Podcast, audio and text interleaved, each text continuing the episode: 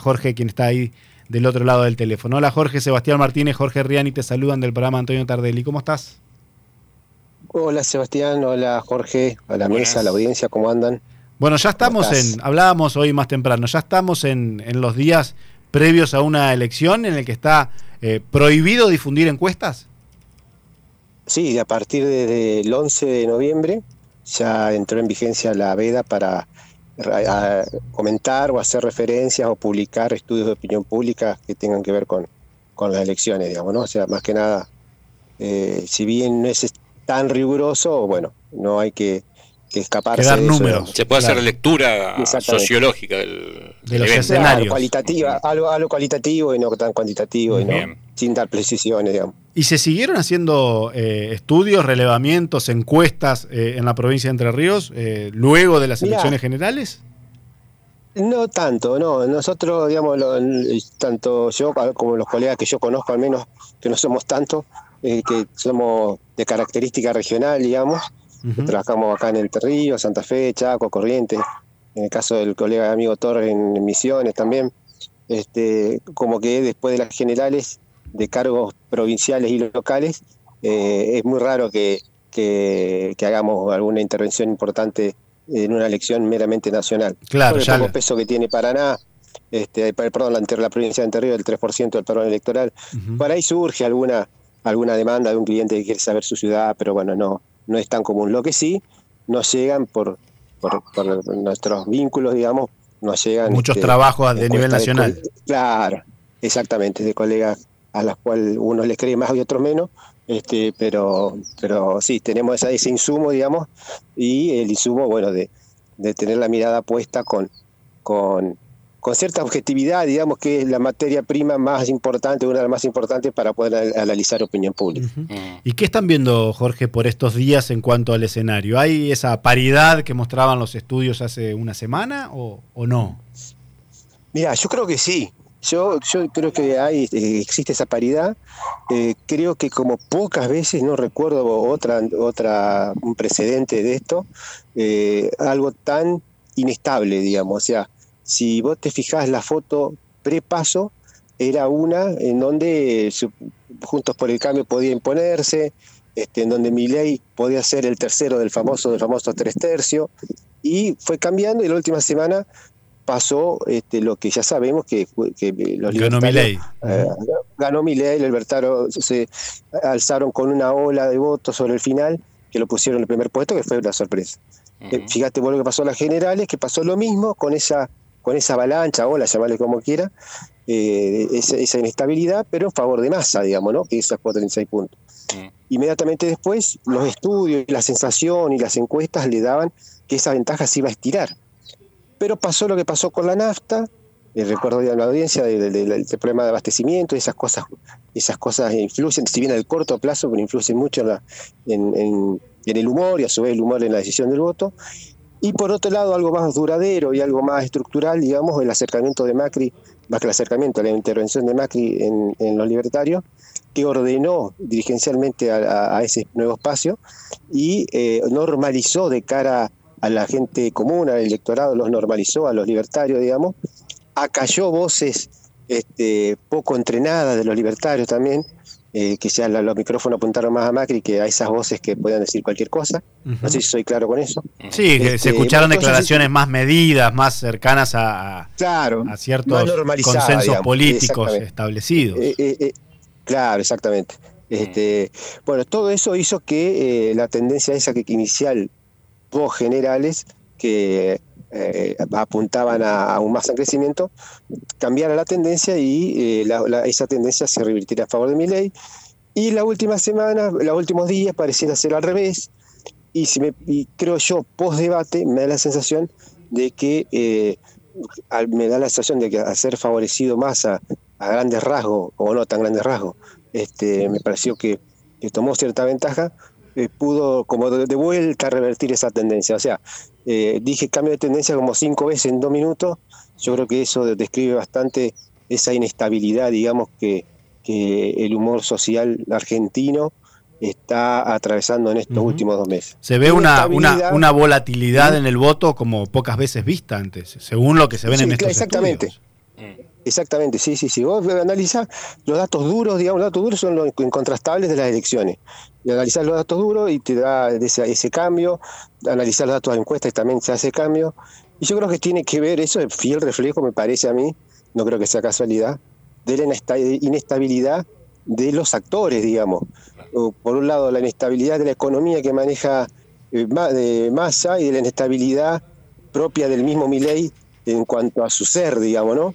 este, yo creo que tiene que ver, eh, todo confluye en una eh, en esa misma ecuación. Y eso, digamos, esa uno, uno te escucha y ve que hay como un escenario movedizo todavía, ¿no? Eh, ¿Eso, eso se, se, traduce en indecisión todavía? ¿Hay indecisos o, lo, o la particularidad de los candidatos hace que tempranamente ya haya una decisión por uno u otro candidato? Yo creo que hay eh, un, una base importante de, votantes de mi ley, de que ya está totalmente decidido, lo mismo de masa y cuantitativamente muy similar. Eh, y hay un 20%, me parece a mí, más o menos, debe haber un 20%, de los cuales podemos dividir la mitad voto blando, es decir, aquella persona que te responde en una encuesta que va a votar a tal o cual, pero no lo hace muy convencido, esa persona puede cambiar de, de parecer el voto blanco. El, por el, blando, el, voto blando, blando. Blando, blando lábil, flojo, llamarlo como quiere, dudoso. Yo creo que esa persona puede ser eh, susceptible de cambio, por ejemplo, ante, ante un debate este, o ante alguna situación que pasa en estos días. Eh, y eh, por otro lado, la otra mitad, a su vez, dividíamoslo en dos también, que la gente que dice que no va a votar, esa creo yo que es la más difícil de convencer, y por otro lado la gente que dice voto que, que vota en blanco, que bueno, es un poco más fácil de convencer, pero este tampoco es una, una cuestión demasiado fácil, digamos, ¿no? Uno tiene la idea que el voto en blanco está más eh, propicio a, propenso a, eh, a masa que a mi ley, ¿no? Da la idea o no. ¿Por qué pensás eso, Jorge? Puede ser, me, me, da la idea como que hay este un voto antiperonista fuerte que, que no, no digamos que se asusta un poco más frente a la, alternativa de mi ley, ¿no? ¿O no? Puede ser, sí, puede ser, puede ser. Puede ser, puede ser. Yo, en cuanto a voto anti, este, yo creo que, que está muy fuerte.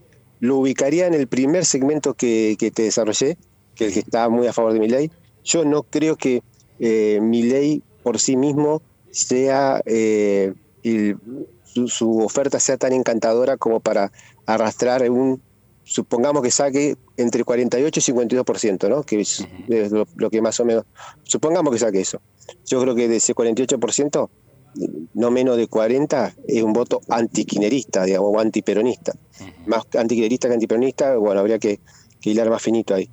Y en ese sentido, sí, decime. No, no, te, quería preguntar, estamos hablando con Jorge Magluf, director de, Grupo Mercado, eh, ¿qué herramientas tenemos para dimensionar lo que pasó el domingo. Este debate que tuvo más de 50 puntos de rating, que se comentó por todos lados, que como bien decías vos, parece que lo dejó mejor eh, parado a Massa que, a mi ley. Pero ¿cómo podemos medir esto en términos electorales?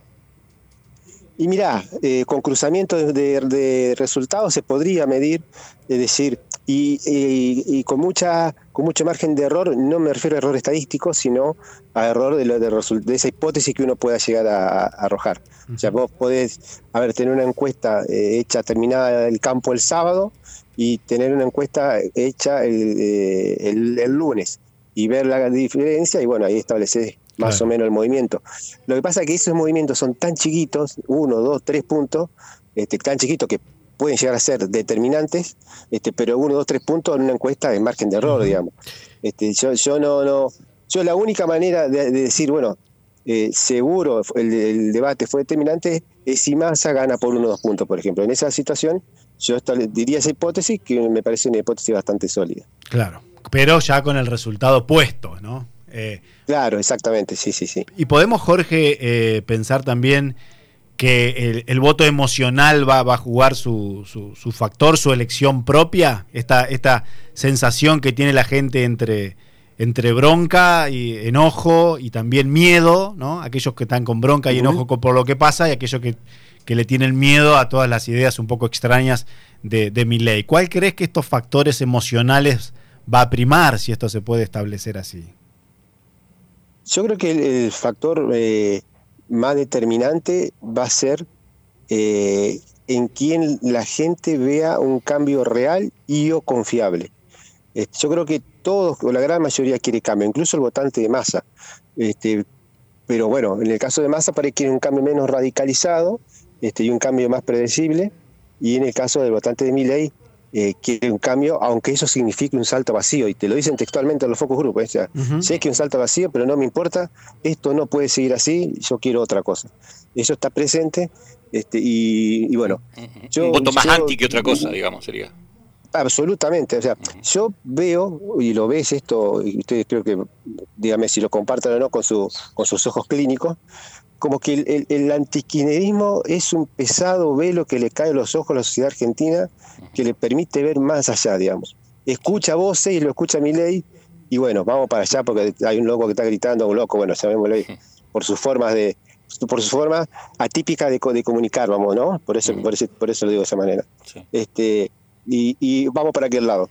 Yo creo que eh, esa, ese sentimiento antiquinerista hace ver a la propuesta de ley como este, la opción válida, digamos, y el cambio seguro a lo que está presente. Porque la gente, buena parte de la gente, no quiere este, la continuidad, digamos, de, de lo que se viene sucediendo en el país de hace largos años. Aunque eso signifique un alto riesgo de que estemos peor, digamos, ¿no? Claro. Jorge, eh, para terminar, ¿cómo crees que salen parados los encuestadores de este proceso electoral donde en la primaria la pifiaron, en las generales hubo algunos que acertaron el triunfo de masa? Si tuviera Tardelli te diría que son un desastre, que se dediquen a otra cosa, que pongan una ferretería. No sé si te das cuenta que te llamamos hoy que no está Antonio. Lamento mucho que no esté Antonio porque me divierte pelearme con él. Pero este, pero este, mirá, eh, lo, que, lo que estás diciendo desde hace un minuto y lo que vamos a decir durante un minuto más, podés grabarlo y ponerlo en el 2027, en el 2031, en todas las elecciones vamos a decir lo mismo. Las encuestas fallan, fallaron y, fallarán, pero no hay otra herramienta mejor para medir opinión pública que la encuesta.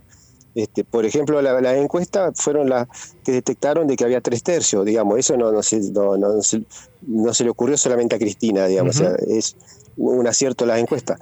Este, yo creo que, va a ser una elección difícil para los encuestadores. Cuando hay un balotaje hay que tener en cuenta de que si vos le errás el caudal electoral del candidato A, ese punto, esos dos, tres puntos que le erraste van a ir al candidato B, entonces te duplica el, error a visión de la gente, digamos, ¿no? Claro. Esta, a visión del periodismo incluso. Pero bueno, técnicamente no es tan así pero la gente y el periodismo lo ve así. Digo técnicamente no es así porque las encuestas no miden diferencia. Las encuestas miden cuánto sacaría o cuánta preferencia hay sobre una variable A, un candidato, una marca, lo que sea, y cuánto hay preferencia sobre el, el, candidato o lo que fuese B, ¿no? Este, y bueno, eso hace que en los balotajes eh, la posibilidad de, quedar expuesto y, y agarrarle por bastante está latente. Está Pero te insisto, eh, exactamente, te insisto con esto, o sea, lamentablemente las encuestas van a seguir errando este, por un punto o por, diez, digamos, pero bueno, no hay otra cosa mejor para medir encuesta que, eh, perdón, en opinión pública que, las encuestas. Jorge Magluf, te agradecemos por, por estos minutos con, Radio Costa Paraná y con En el 2000 también. gracias por llamar y que tengan un buen martes. Un abrazo. Era el director del Grupo Mercado, el encuestador Jorge Magluf y algunos escenarios de